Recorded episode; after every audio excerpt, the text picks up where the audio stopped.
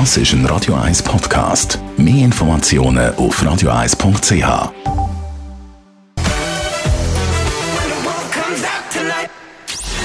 Gesundheit und Wissenschaft auf Radio 1. Unterstützt vom Kopfwehzentrum Irlande Zürich. www.kopfwww.ch in der heutigen Zeit ist es ja total normal, dass man ständig aufs Handy oder aufs Tablet starrt. Mir ist das immer extrem aufgefallen im Tram oder auch im Zug. So wirklich ziemlich alle und vor allem ganz viele Junge sind eigentlich durchgehend damit beschäftigt, auf den Bildschirm zu starren.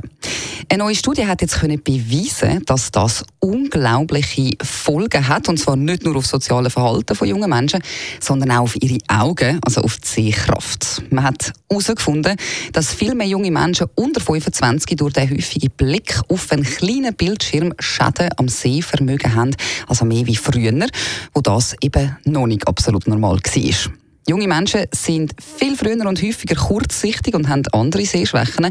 Und das ist eben zurückzuführen auf das Starren auf den eigentlich viel zu kleinen Handybildschirm.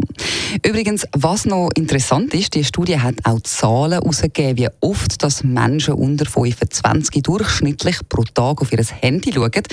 Und es ist mehr als 50 Mal.